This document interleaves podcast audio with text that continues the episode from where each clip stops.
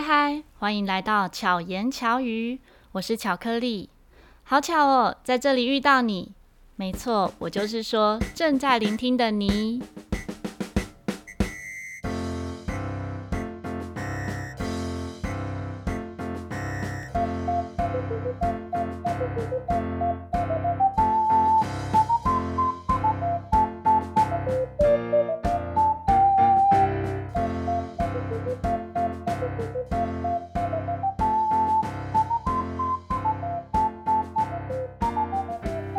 时候会觉得，是不是因为我叫做巧克力，所以有许多的巧合和巧遇？当然不是啦，生命中本来就会有许多的巧合。如果有细心观察的话，相信大家都会发现。我记得第一次熬夜念书的时候是大概国中的时候，因为国小以前都不用太认真念书嘛。国中的时候呢，那时候要段考，然后全家人都睡觉了，只有我是醒着。那我又很怕孤单，那时候就会想说，这个世界这么大，一定有人跟我一样，在同样的时间做同样的事情。后来呢，就不会觉得孤单了，就是一个人半夜念书，就想象着有另外一个人跟我一样半夜正在念书。也许我念到这个章节，他也刚好念到这个章节，那这样子呢，我就不是孤单的一个人。有时候呢，自己走路进校门的时候，也会觉得哇，我踏进来的这一步，是不是也有人跟我一样正在踏入这一步呢？包括连走路跌倒的时候，也都会觉得我不孤单，一定也有人在这个时间跟我一样一起跌倒。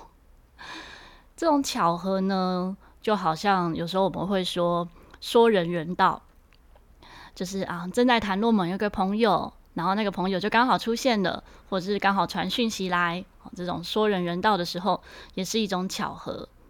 那有时候遇到一个人呢，也会发现这个朋友跟自己存在着某一种相同的关联。那在不同的人身上呢，也常常会发生类似的事件。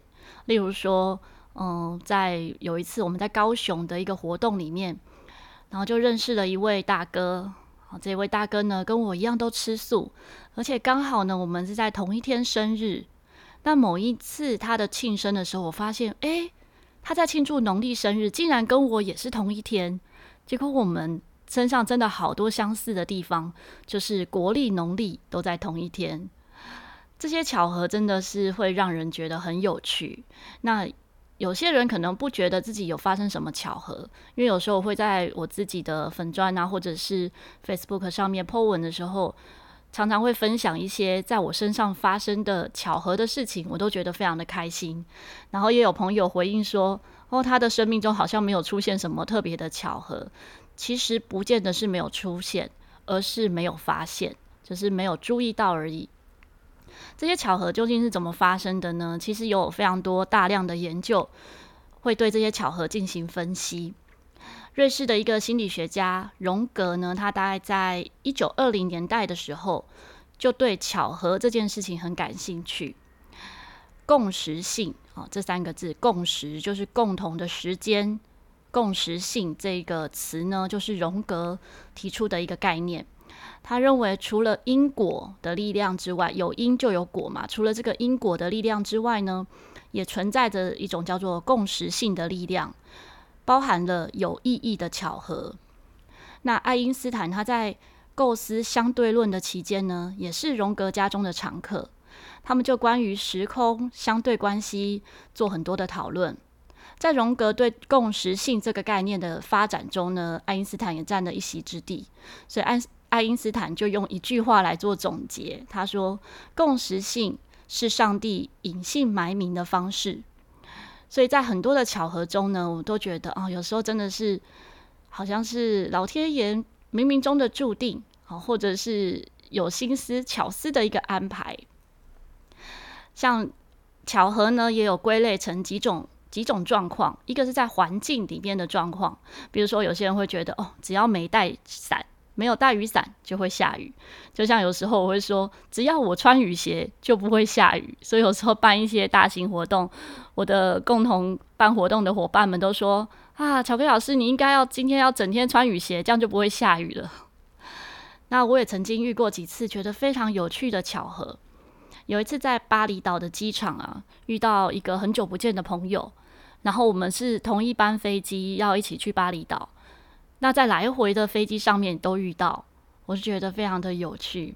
那也曾经就是在日本的飞机上，哈，前往日本演出的飞机上，然后一个重车，嗯、我之前有在骑重机。然后重机的车友呢，就坐在我前排的位置，他回头就跟我聊天，这样就觉得非常好玩，就是真的非常的欣喜，因为在台湾没有遇见，结果竟然是在飞机上遇见。那还有一次呢，是在呃第一次哦，就是到呃跟我老公一起到莺歌去玩的时候，遇见了一群朋友，就是跳踢踏舞的朋友，他们呢第一次到莺歌演出。然后就觉得啊，真是很特别，约都不见得会刚好约到，可是刚好在那边遇见了，所以我们就一起完成一场有趣的呃碰巧发生的演出。然后也曾经在街头演出呢，连续两次都遇见同一组观众。那这观众就跟我讲说：“哇，好巧哦，竟然会遇到你，因为他们很少到。那时候我是在中山。”中山捷运站就四号出口的地方，新中山这个广场做街头表演。他说：“嗯、竟，然刚好他们才来第二次，这个新中山就遇到我，这样他们觉得很幸运。”我说：“真的很巧，因为我真的非常少做街头表演，我大概一季 会表演一次，那个时候的时间比较排得比较满。”平常假日很常办活动，所以真的街头表演的机会是很少很少的。他说：“那真的是太有趣了，因为他们也才第二次到这里，然后就遇到我做第二次的表演。那有时候呢，有一些巧合是跟我们的意识，哦，就是跟我们的想法会有关系的。比如说像我刚刚说的，有时候我们刚好想到某个人，这个人就出现了。”或者是像有学生有时候会说，刚学会一首歌，比如说我在课程中可能教到某些古典曲，或是一些爵士乐曲的时候，在学到这首歌之前都不觉得曾经听过这首曲子，可是学完这首歌之后，就好像在很多地地方呢都会听到这首歌，这样，这叫做频率错觉，就是当你注意到了一件事物，等到下次再遇到它的时候。你的大脑呢，就会对这一件事情格外的关注。其实不是它出现的次数变频繁，是因为我们对这件事情的关注的程度就优先提高了。哦，就像就好比我我吃素好了，像有时候我就觉得哇，真的是很多地方台湾真的很幸福哈，大街小巷你都可以看到素食的招牌。然后有时候一些不是吃素的朋友就会说：“哦，你们吃素的人很可怜呢，都没什么地方有卖素食。”我说：“没有啊，像刚刚这条路过来就出现好几家看起来很好吃的素食。”后来发现是因为我吃素，所以我对“素食”这两个字呢就特别的注意到。可是因为朋友没有吃素，所以他就没有看到这两个字。好，所以有时候是我们的就是关注力提升了，所以不一定是真的。真的呃比较频繁出现，那还有一点，有一种是想法跟想法上的巧合，也就是所谓的心电感应或者是心心相印。比如说，你感受到某种情绪的时候，跟你距离很远的人呢，他也感受到了相同的情绪。这也要提到一个我觉得比较嗯特别的经验，其实是有一点点阴影的一件事情。呃，在 TTC 的二十五周年的音乐会那一次呢，我都印象很深刻，就是一月三号，某一年的一月三号那一场音乐会，我同时担任主持人，然后也同时有五场，就是跟不同人组合的一个表演，所以我要换五次的衣服。那平常像这样子的演出呢，对我来讲算是。算是轻松的，而且我我很喜欢一直有变化的事情，所以照理来讲应该是很开心的一件事情。可是那一次在主持的时候，就一直心神不宁，就一直觉得好像不是很安定。直到演出完，然后到前台跟大家拍照的时候，那时候我老公就把我拉到旁边说：“我们要赶快走了。”我想说：“为什么要赶快走了？都还没有庆功宴啊，还没有跟大家拍照。”然后他才跟我讲说。我外婆过世了，那那时候真的是像是被雷击一样，就突然 断线，然后整个人就是空白了。那事后再回想的时候，后来有一次我们的伙伴就是在讲到说，诶，我们那一次的一场那一场演出啊，有演奏某一首歌，怎么都没看到那个影片呢？然后我回想才想到说，诶，有这一场演出呢。可是这这一段演出那一天的演出的整个经验，对我来讲好像是空白的。那慢慢在回想的时候，也才发现，不只是那一个是空白，就是在回想到那一次，嗯，在主持的过程的的时候，有很多时刻都是有点空白空白。可是，在我自己专注做一件事的时候，这种事情应该是不会发生的。那也想到，有可能就是因为。有点心电感应，就是知道外婆状况不好，然后所以就不自觉的心神不宁，可能是像这样子的哈。可是有时候，我当我们讲到这些案例，比如说像心电感应啊这种状况的时候，有时候就很难用科学的方式来解释。所以呢，巧合这个研究呢，也很容易会超出科学的解释或是科学的能力，然后就会进入一种神秘主义的这种。这种状态哈，那我自己非常喜欢各种的巧合，我都觉得它是很有趣，然后对我来讲是很多不同的、很开心的一些发生。虽然有些人认为这样是不理性的，可是呢，用巧合或者是发生各种巧合这样的事情，来对这些事件或者是这个世界赋予了一个不一样的意义。当我们开始去注意到这些不同寻常的一些时刻的时候呢，我们就会，嗯，就是自动，可能就自动的，或者是呃无意识的开始寻求这些意义或者是解释。那注意到越来越多的巧合的时候呢，就会觉得生活很有趣。就像有时候我在捷运上啊，会遇到学生，啊，曾经有一次在捷运车头的地方。就遇到一个视障学生，然后当然就很开心啊，跟他打招呼，因为可以在同一个车厢，然后同一个时间在同一个车厢，我觉得真的很有趣。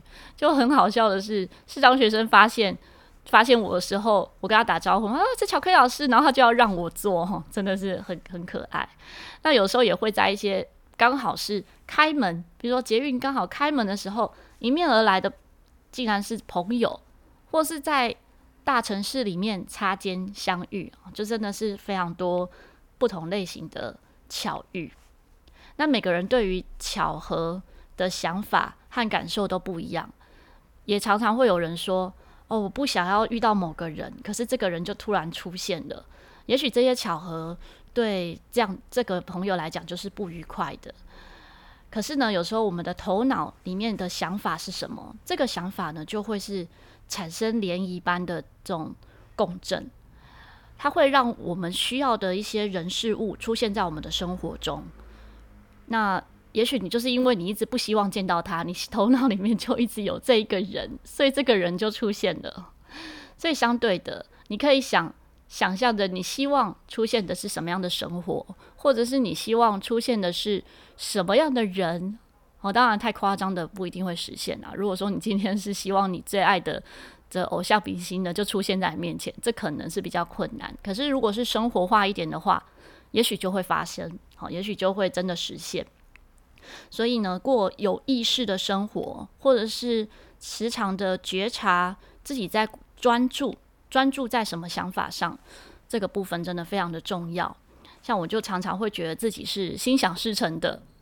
就像之前呢，曾经分享说，我在嗯之前在饭店打工，那时候打工的时候，嗯高一的时候嘛，其实还没有接触到那个有一本书叫做《吸引力法则》或者是《秘密》这个书，其实这两本书我都没有看过，因为那时候听到这个大纲就觉得，哎，我现在生活差不多就是那样子，所以就没有特别有兴趣去关注。